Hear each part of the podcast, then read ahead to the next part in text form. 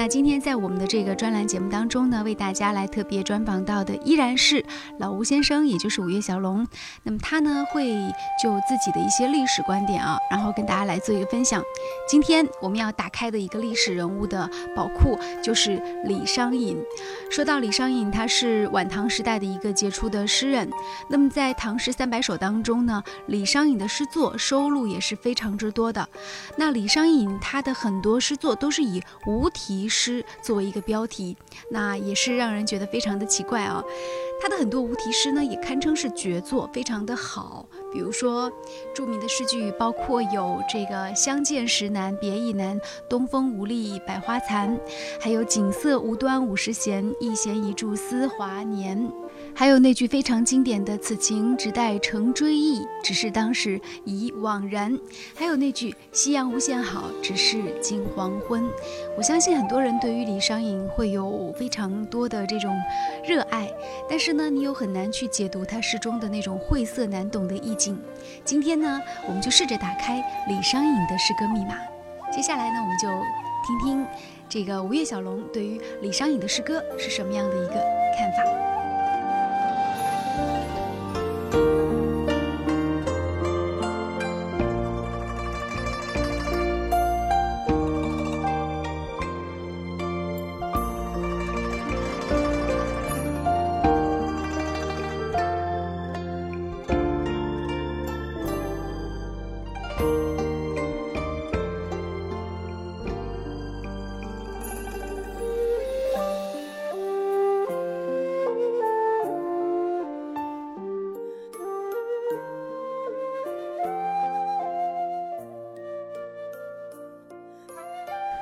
到李商隐啊，我们首先呢，第一个印象就是他是一个很著名的一个诗人，嗯，尤其是他是一位唐朝的诗人，对，这就不简单了，对，因为我们众所周知啊，中国的文化历史里面，唐诗、宋词，基本上就是啊，我们整个一个文化历史的一个浓缩。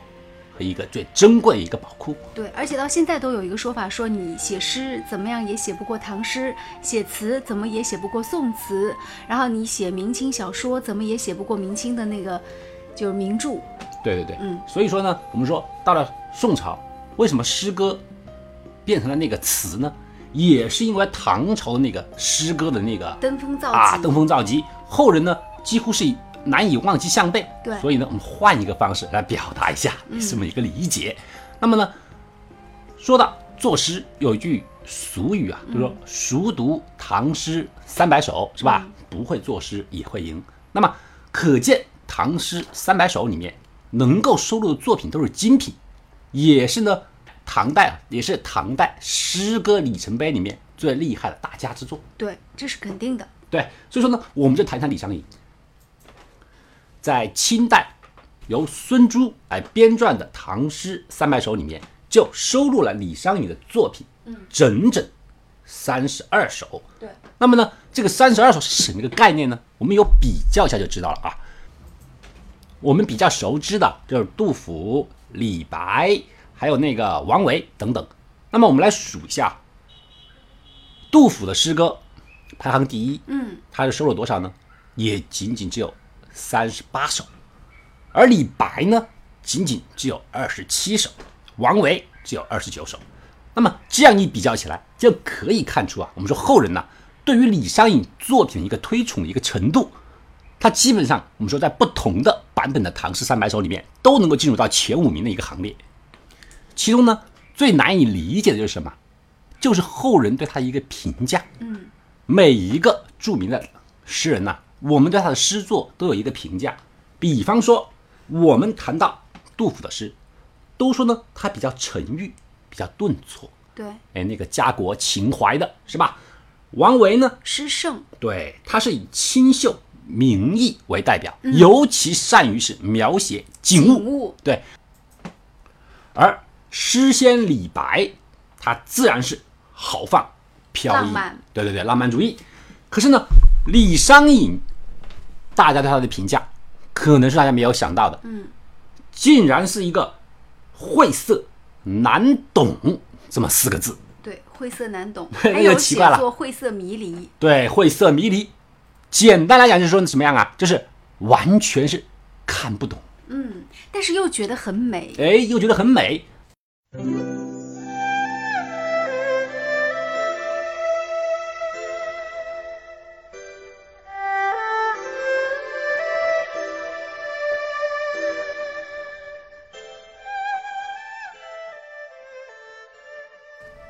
在李商隐的作品里面，他非常喜欢写无题诗。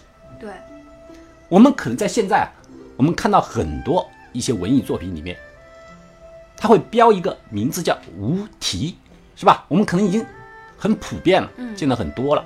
但是实际上，我们说第一个在艺术作品里面将自己的作品起名为无题，而且是有意而为之，起名叫无题的。李商隐可以说是第一人，嗯，而且他的很多无题诗写得非常的好，可以说的他的诗歌的集大成者都是一些无题诗，比如说大家非常著名的那句“春蚕到死丝方尽，蜡炬成灰泪始干”，这个就是出自他的无题诗。对，还有那个“身无彩凤双飞翼，心有灵犀一点通”，也是出自无题诗。还有我刚刚讲“景色。景色无端五十弦，一弦一柱思华年”，也是他的无题诗。所以他的无题诗很有名，对啊，这里说的很有意思啊。嗯，我们目前能够考证到的，就是说李商隐的无题诗啊，就有接近十五首。对，而每一首呢，基本上呢，确实是很经典，嗯，让人爱不释手。这也导致一个很有意思的一个奇怪的现象啊，就是说，当我们谈到他的无题诗的时候，我们往往必须加一个副标题，因为他的每一首诗都是无题。我只能说，哎，无题相聚时难，别亦难。我们回到他那个年代来说啊，我们在诗歌里面以无题为命名，的的确确还是很少见的。因为我们可以看到很多脍炙人口的唐诗作品里面，他们的标题都是很明显的、很浅显。包括即便是很多非常著名的诗歌啊，它的标题都是一个一目了然的。嗯啊，比方说我们李白的啊，宋。孟浩然之广陵是吧？赠汪伦等等，你一目就了然了。哦，这首诗是干什么的？它是为什么而写？嗯，它的主要意义，它的中心思想，哎，好像说我们就跃然于纸面了。可是偏偏到了我们这李商隐这儿来了，他的诗歌，尤其是那些写的特别好、特别让人感觉到荡气回肠的诗歌，偏偏他点了一个无题。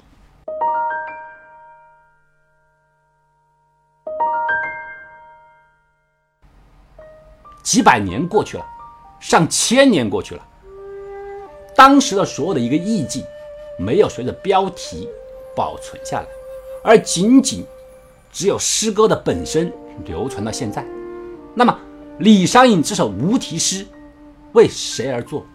他想说什么？他到底又是表达了一个什么意思呢？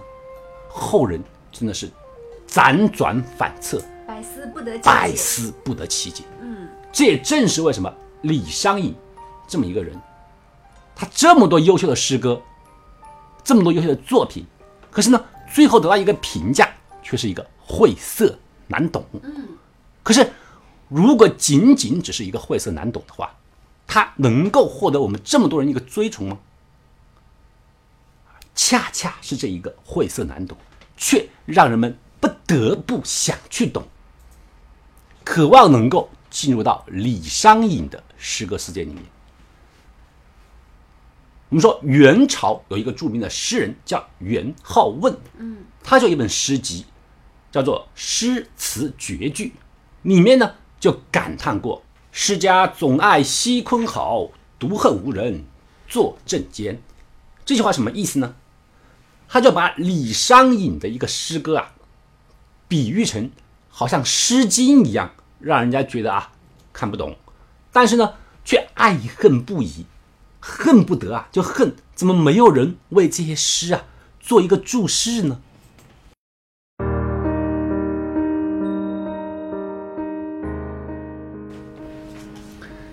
我们说为什么李商隐的诗歌啊，嗯，能够让人这么又爱又恨？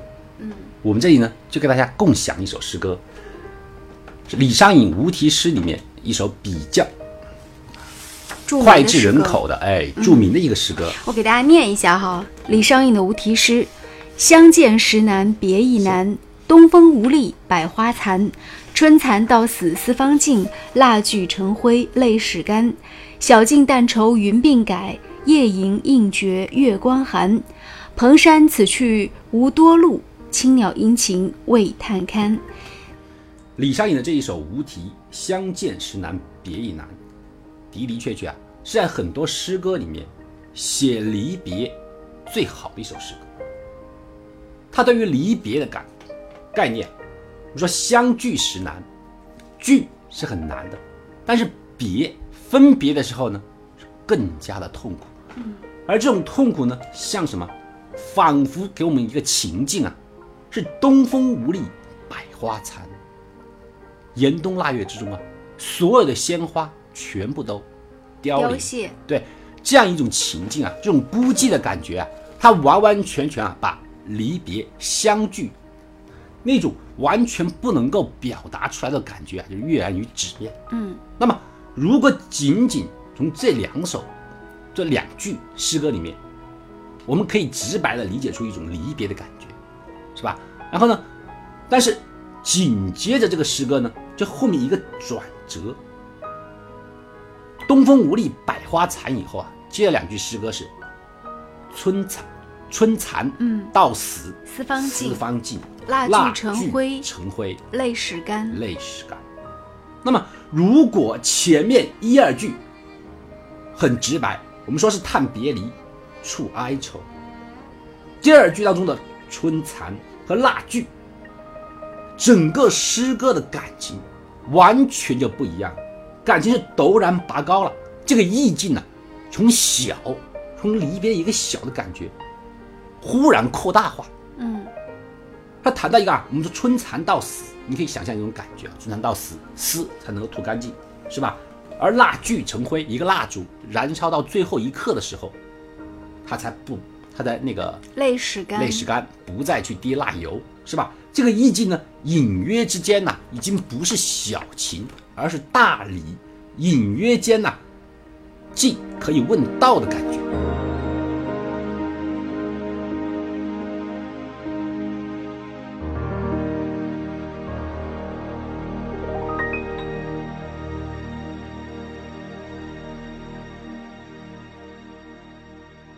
这首诗，也就是“相聚时难，相见时难，别亦难”这首诗啊，我们给它一个故事备注，就很多人现在的一个研究里面就谈到，说李商隐年轻的时候，唐朝时代，我们说是推崇一个道教，嗯，因为当时的啊，我们说唐朝一个统治者姓李，他们将那个老子推为自己的一个祖先，所以呢，当时的唐人有修道的一个习惯，每一个年轻人必须拿一段时间出去，像我们现在搞那个进行军训一样，他也拿段时间要去学道。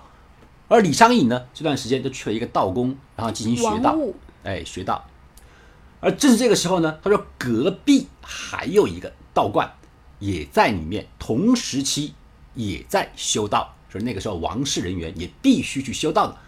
而公主呢，她有一个丫鬟，这个丫鬟就是说非常可爱，然后呢，跟李商隐两个人是啊一见倾心，那么呢，两个人的之间呢就萌发了爱情。嗯但是本来啊，两个人因为有一个阶级的一个差别，嗯，并且呢又是在一个学道的环境里面，所以他这样的感情是不被允许的。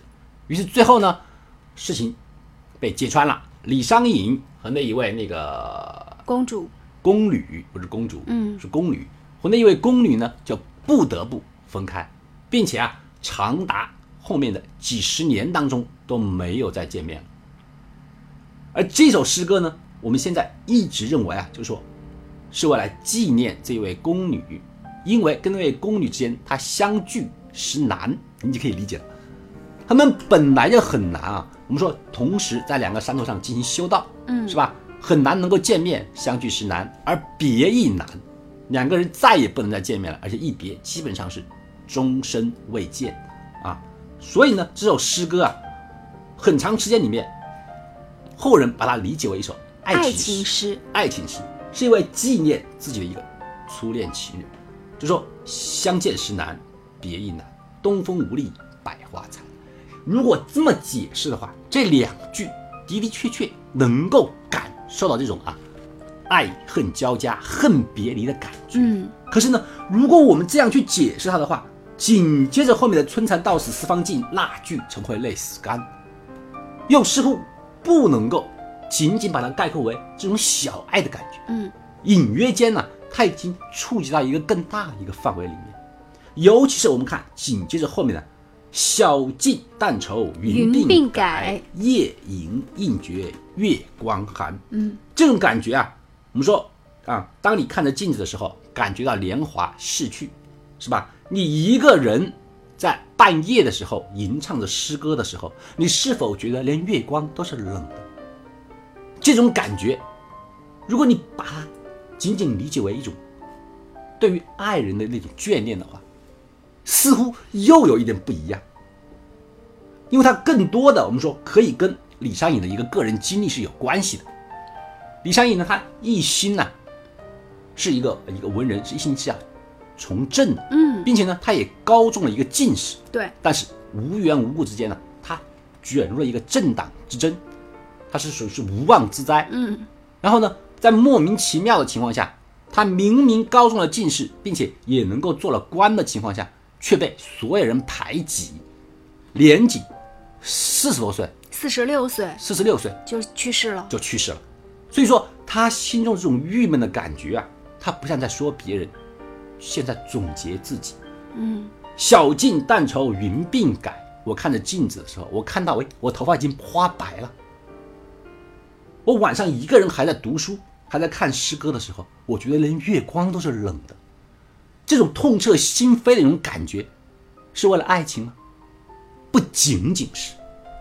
但紧接着最后的两句话呢，更离奇。他说：“蓬山此去无多路，青鸟殷勤为探看。”蓬山就是我们现在谈的那个蓬莱，嗯蓬莱仙境。我们都知道，蓬山此去无多路，蓬莱山是仙山嘛，传说当中都是没有去路的，我们每个人都到不了蓬莱山啊。但是呢，这句话听起来很绝望，嗯似乎能够跟前面那种探到自己的那个内心的内心经历的那种感觉，那个诗啊前后能够契合起来，说哎呀，我的这个前路已经无多了，没有路了。嗯但是呢，最后一句“青鸟殷勤为探看”，又似乎啊，你说在一片黑暗当中啊，点到一一丝曙一丝一丝曙光，曙光。青鸟到底是什么呢？说青鸟啊，是神话当中啊，西王母娘娘专门给别人传音讯的一个信使。嗯，那么前一句刚刚谈到了蓬莱山欲去无路，后面就接了一句话，就说：“哎，有仙鸟为你带去曙光。”嗯，似乎又是一个绝境之中出现一个一丝希望的感觉，整首诗的意境截然又又拔高了一点。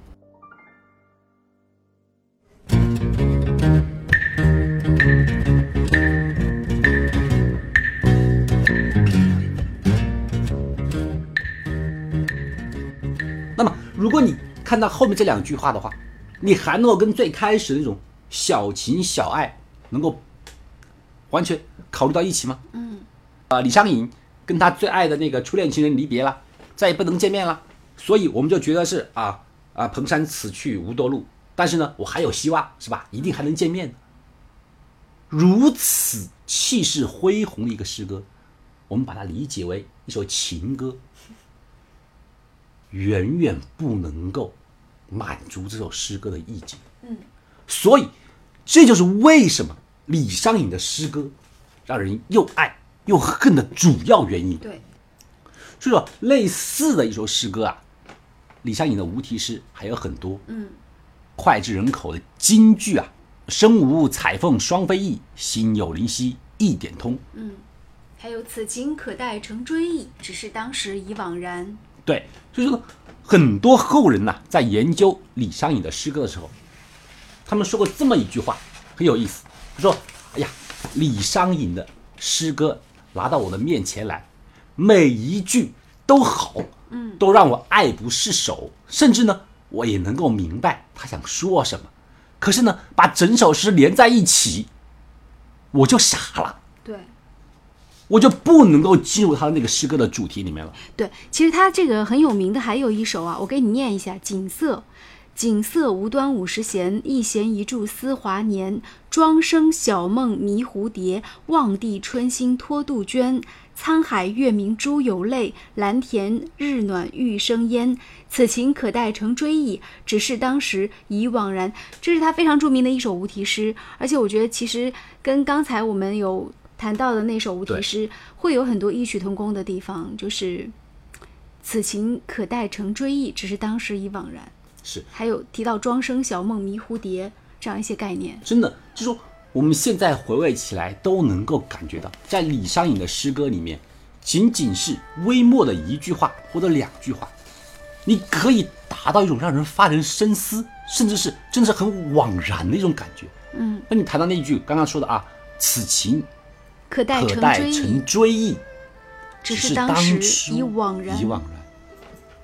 仅仅短短的两句话，十四个字，嗯，它似乎能够包括所有琼瑶小说的经典内涵，让人不由得怅然，嗯，思索这个里面到底会有一个什么样的故事呢？诗人是为了什么写下这样的诗句呢？他当时在想什么？他把这首诗写出来又是给谁去听的呢？如此美好的诗歌，我们又被他深深地打动，我们却不能够明白诗人为什么去写它。对，这真的是所有的诗歌爱好者对于李商隐的诗歌，这是爱恨交加，简直是欲恨又爱又恨的这种感觉啊！那你觉得应该去怎么样解读李商隐的诗歌呢？或者说结合他的整个人生经历，你觉得应该去怎么看待他的诗歌呢？就在这个方面啊，我们谈到李商隐的诗歌以及他的无题诗的时候，嗯，觉得更多的一个细节，主要是什么呢？不仅仅要看到他的一个生平，还要看到他最喜好的东西是什么。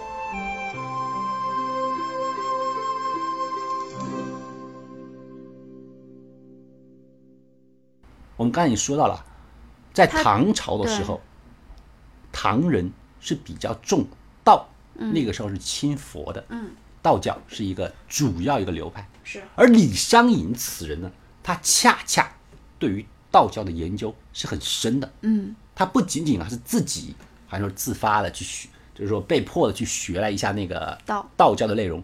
实际上，他对于道教的那种喜爱啊，是很深刻的。嗯，我们后人现在从很多研究里面可以看得出来，实际上李商隐对于当时的那个道教的那个著名的篇章叫《道藏经》是很娴熟的。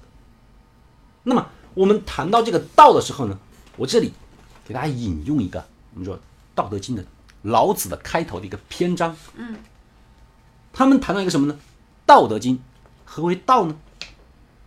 说大道是无形的，道是无形的。嗯生育天地，嗯大道又是无情的，嗯，它运行日月，这个很明白啊。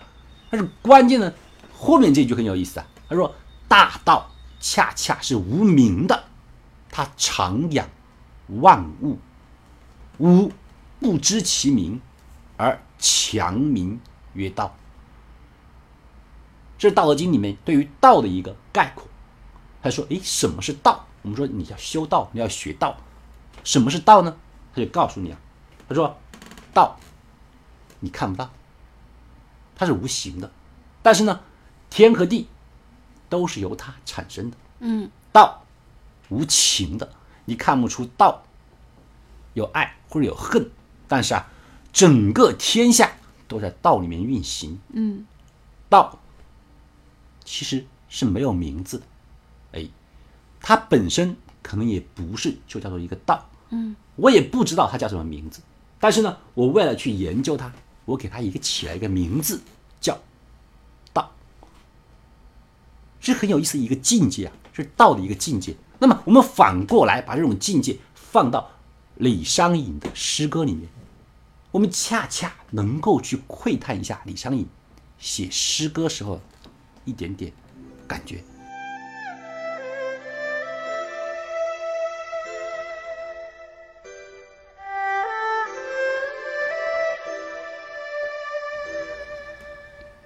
诗歌为什么要把它起名叫无无题？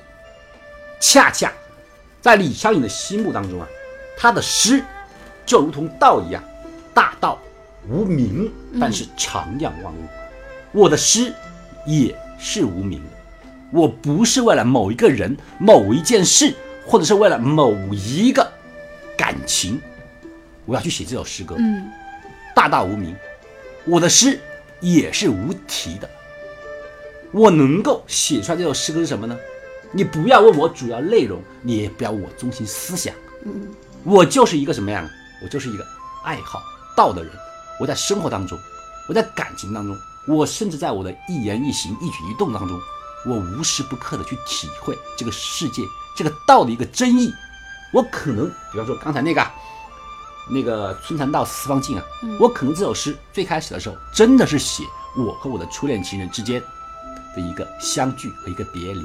但是呢，我因为这件事情，我思考，我沉淀了，于是呢，我产生出其他的类似的一些其他的情怀，并且呢，接近去理解、去思考我们整个天地、整个道的一种含列。嗯，于是呢，我的诗歌，咦，后面忽然变了，就变成了“春蚕到死丝方尽，蜡炬成灰泪始干”。我觉得他是把人，然后作为大自然当中的一个万物，一个蜡烛，然后一个春蚕，他去去做比拟，就是说，呃，人和万物其实众生都会有相通的一些情感在里面。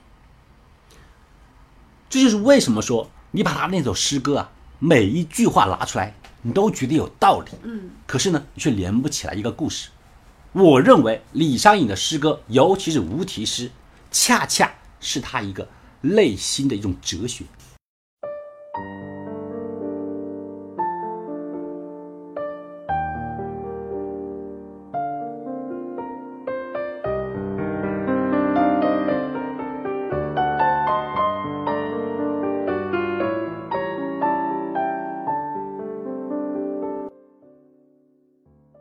我觉得他反而是在很明显的告诉你们，我的诗，尤其是这首诗，因为李商隐有六百多首诗存世啊，对不对？而他的无题诗只有十五首，为什么人们却紧紧的揪着他的这十五首无题诗不放呢？正是因为这十五首诗歌能够绽放出它的光芒，压过了他的六百首诗，因为这十五首诗是他的一个哲学思想，是他一个心境。是他对于天地理解这么一个集大成，而恰恰你却没有明白，诗人已经非常清楚、非常明白的、故意的、很浅显的告诉了你，我的诗叫无题，我不是为了任何一个题目而做的，嗯，他就是告诉你，我现在就这么想了，并且呢，我也想了之后有所得，而所得的这些经典的一些理论，你愿不愿意看？愿意看你拿去，但你不要去问我主要内容，你不要去问我中心思想，我这儿不是应试教育，我这儿是哲学。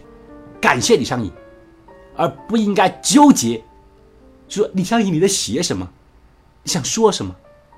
其实他要说什么，他要告诉你什么，就在你看完之后的领悟当中。你别去问他是一个什么爱情故事。嗯。好的，今天非常感谢这个咱们的老吴来到我们的节目当中，给我们带来的这些分享。那历史其实很有趣，是我们百姓故事的一个单元。那么在呃接下来几期节目当中，我们也会陆续来推出相关的专题。感谢大家的关注与收听，再见啦。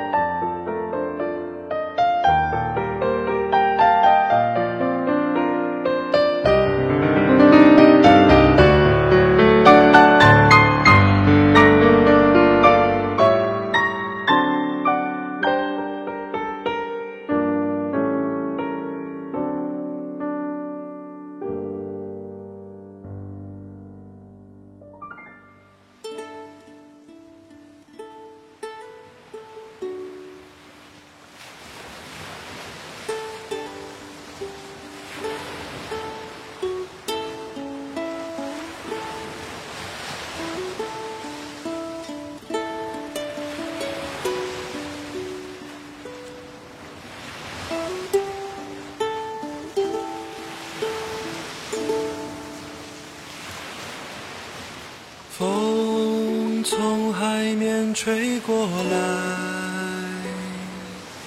我的心也被暖开。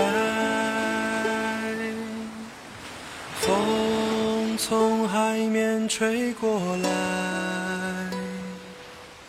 阳光洒满金色的爱。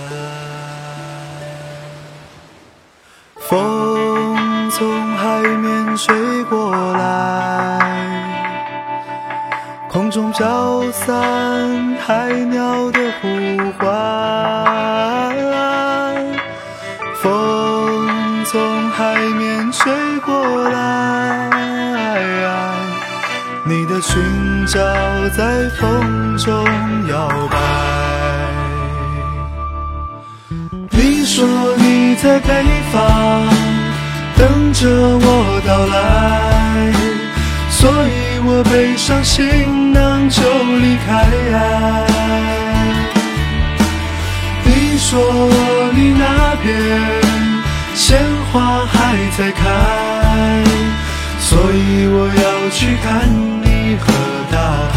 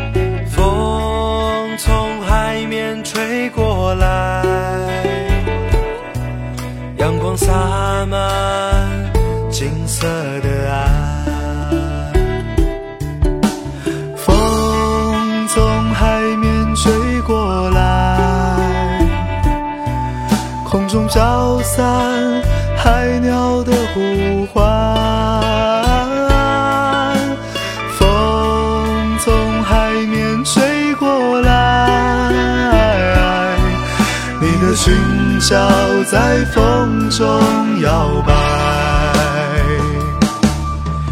你说你在北方等着我到来，所以我背上行囊就离开。你说你那边鲜花还在开，所以我要去看你和大海